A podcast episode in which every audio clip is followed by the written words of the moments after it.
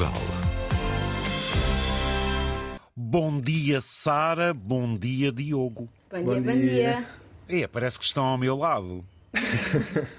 um lado longe. O que seria uma grande virtude para mim. que seria uma grande virtude. Aliás, eu até já vos vou perguntar assim de repente, ainda não passou muito tempo, queres trocar? Hum, não. Não. Sabia eu, exatamente. Minha cara Sara e Diogo, bem-vindos à Antena 1, ouvintes.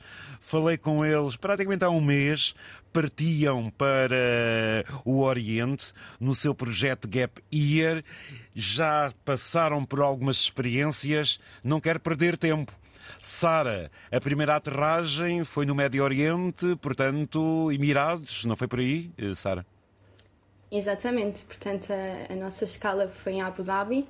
Foi assim uma semana em que vimos Europa, o Médio Oriente e o Sudeste Asiático em muito, muito poucos dias. Ah, pois por isso é que aquilo agora tem fama, junta-se lá toda a gente, não é, Sara? Agora, Exato. Então, e Diogo, e, e, e neste Médio Oriente uh, e nesta semana que vocês por ali passaram, isto começou logo e muito bem, num cruzamento de gente e uh, serem recebidos em casa de alguém, não é? É verdade, é verdade. Nós, quando chegámos ao, a Abu Dhabi, portanto, a, a, nossa primeira experiência foi logo ficar em casa de, de alguém, de um local. Se bem que nós depois descobrimos que os locais uh, são só 20% da população no, nos Emirados e acabamos por ficar em casa de alguém que é, é, era um, é um egípcio. Mas foi super interessante porque as pessoas tanto aí como em todo lado até agora, quiseram sempre receber-nos super bem e uh, introduziram-nos à, à, cultura de lá, à comida, levaram-nos a, a sítios uh, muito bonitos. Foi, foi uma ótima experiência. Ou seja, vocês foram adaptando o vosso corpo, o vosso organismo, a vossa mente, o vosso fuso horário a pouco e pouco. Daí, então, é que já partiram para o Oriente mais extremo, não foi, Sara?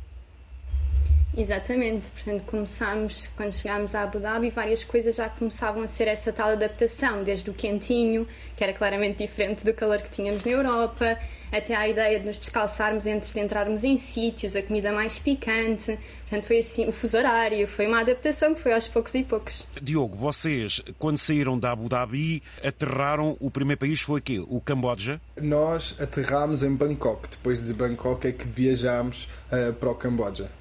E que tal Bangkok? Ainda. Bangkok foi uma, uma experiência diferente. Foi bom, foi uma experiência diferente, mas também foi uma experiência curta. Uh, até porque a Tailândia ainda é um país que nós iremos explorar mais à frente no nosso ah, percurso. Neste é... momento ainda foi mais um, um, uma passagem.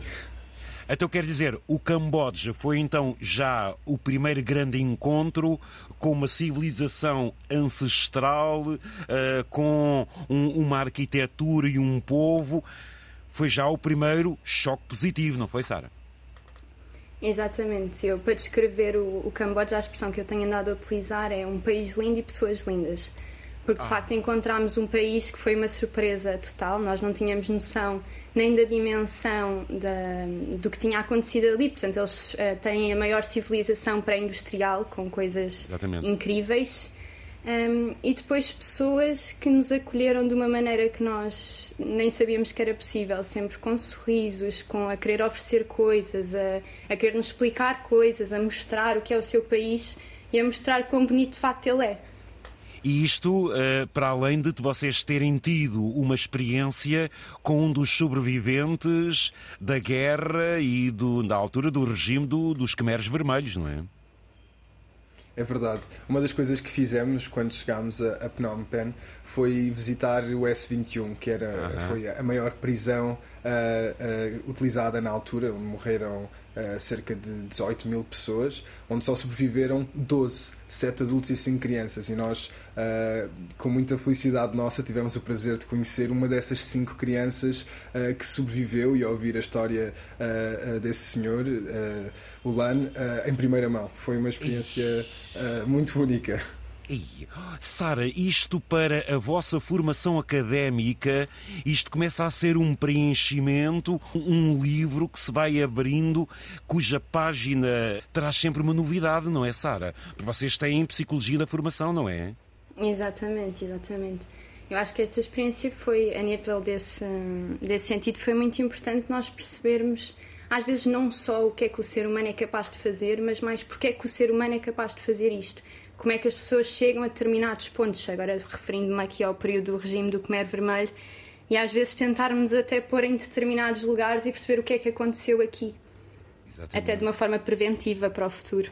Diogo, vocês também tiveram uma experiência fantástica com uma minoria étnica. Eh, como é que foi isso? Nós sabíamos que existia um projeto ali naquela zona, no, em Sen Monorom, e então um, inscrevemos-nos para participar, fizemos um trilho com eles, 18 quilómetros, uh, que foi super interessante. Passámos dois dias com eles na floresta, dormimos em camas de rede, Uau. cozinhámos com eles à beira da fogueira, em, em canas de bambu. Uh, eles falaram connosco, contaram-nos sobre a sua cultura, têm uma língua própria, uh, sobre as, a que culturas é que são utilizadas lá. Vimos uh, a pimenta, o caju. falaram-nos também sobre um, as questões relacionadas com a sua religião, a ligação íntima que têm com os elefantes também na sua cultura, que é super interessante. Uh, foi uma experiência muito única e conhecemos pessoas muito, muito bonitas, digamos. Bonitas, exatamente, é a expressão certa. Estão a enriquecer dia após dia. Do Camboja, Sara, vocês eh, já foram, portanto, para a zona do Mekong. Ou seja, estamos a falar de uma área fabulosa, não só a nível de paisagem, como também num encontro de muita, não só de cultura, mas de comércio.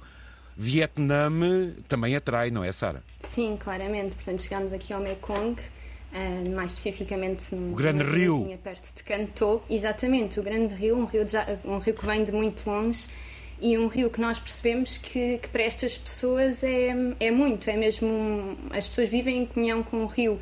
Não é só fonte de sustento mas é, é são pessoas que até algumas que moram naqueles barcos uh, que pescam naqueles barcos que trabalham que lavam roupa que, que tiram água para cozinhar e até Agora já está, já, a água já não é só utilizada do rio, já tem também outros sistemas, mas antes até era a própria água do rio que eles bebiam.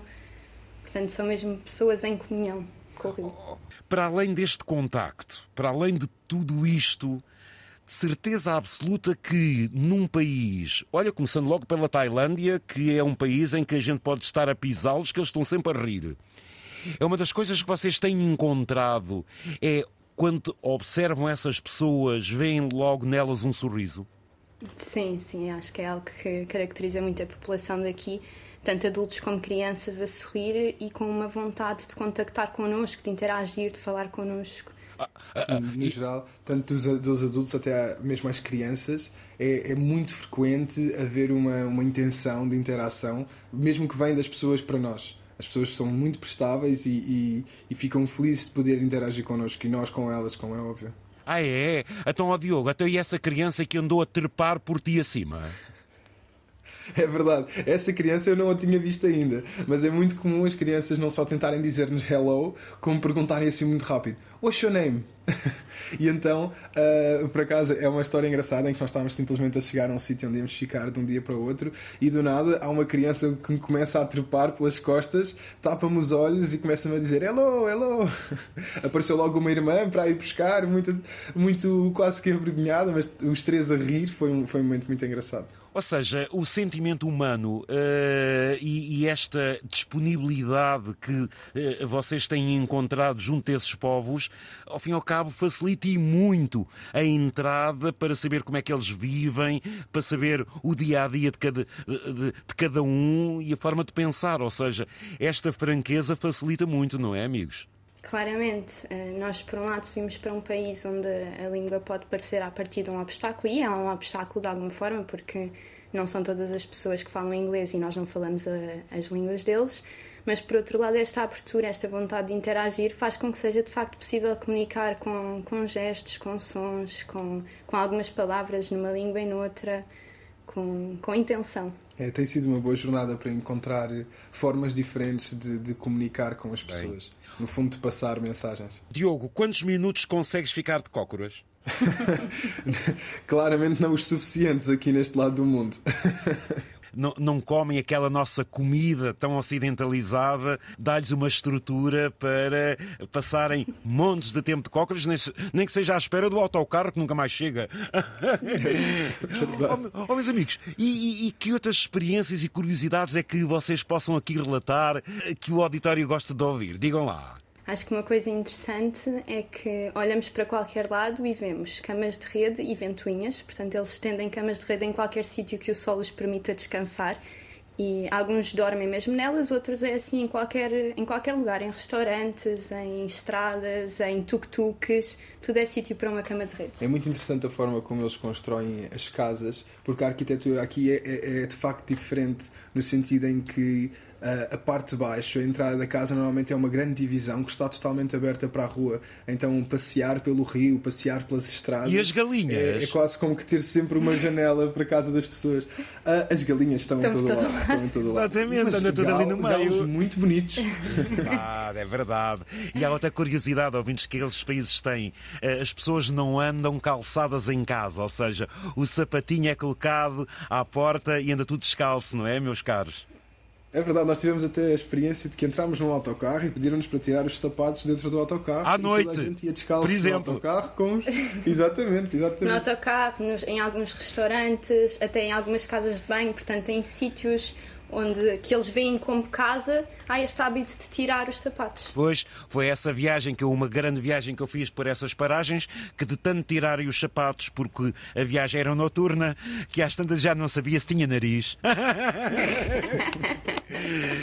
Meus caros, isto agora puxava, puxava, mas há perguntas eh, fulcrais. Onde é que passaram o Natal? Passámos nesse no, em, ao pé de Canton, aqui no, no Vietnã. E que tal? Numa casinha. Foi, foi giro. Um, eles aqui, o Natal não tem o significado que tem para nós. Pois, claro. Portanto, é. Um, eu costumo fazer a analogia um bocadinho, talvez, do Halloween. Portanto, é um dia que eles sabem que é um dia, é um dia especial de alguma forma. Muitos deles juntam-se com amigos. Mas acho que aqui o que foi muito importante destacar foi que, mesmo que o Natal não seja o que é para nós, para eles, eles fizeram questão que fosse claramente uma coisa muito especial.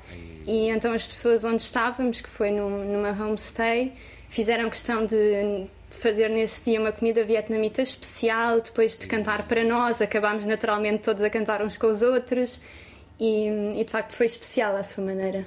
Foi sim, foi sim. Foi, foi uma ótima também a oportunidade para partilhar culturas. Foi ótimo ter uh, pessoas, contactar com pessoas da nossa idade que estavam lá a cantar e a mostrar-nos música vietnamita. Foi, foi, foi, foi uma ótima oportunidade. Muito bem. E o ano? Onde é que vão passar o ano?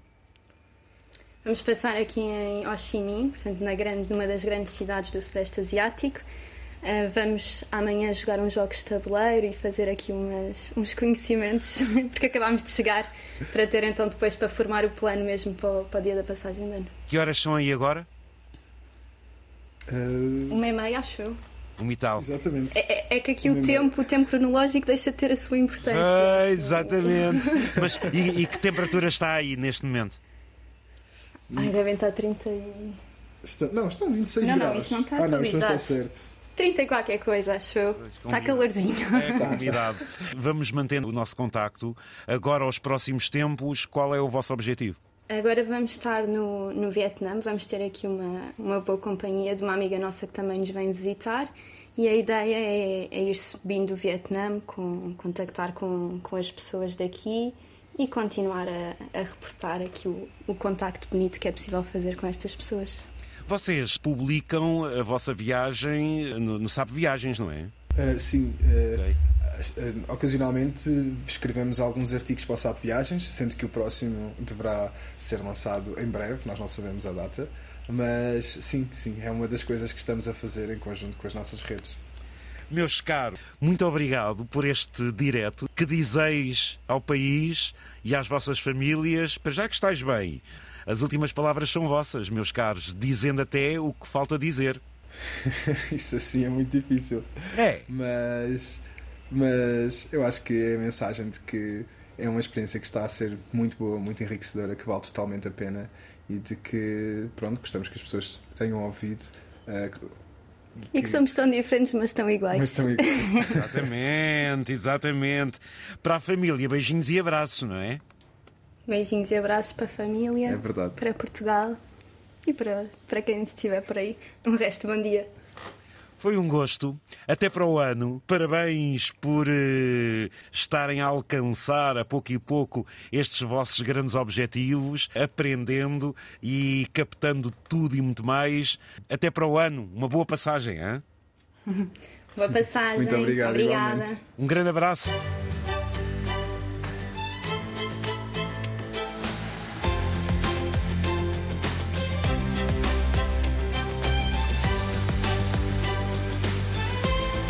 Antena 1, Liga Portugal.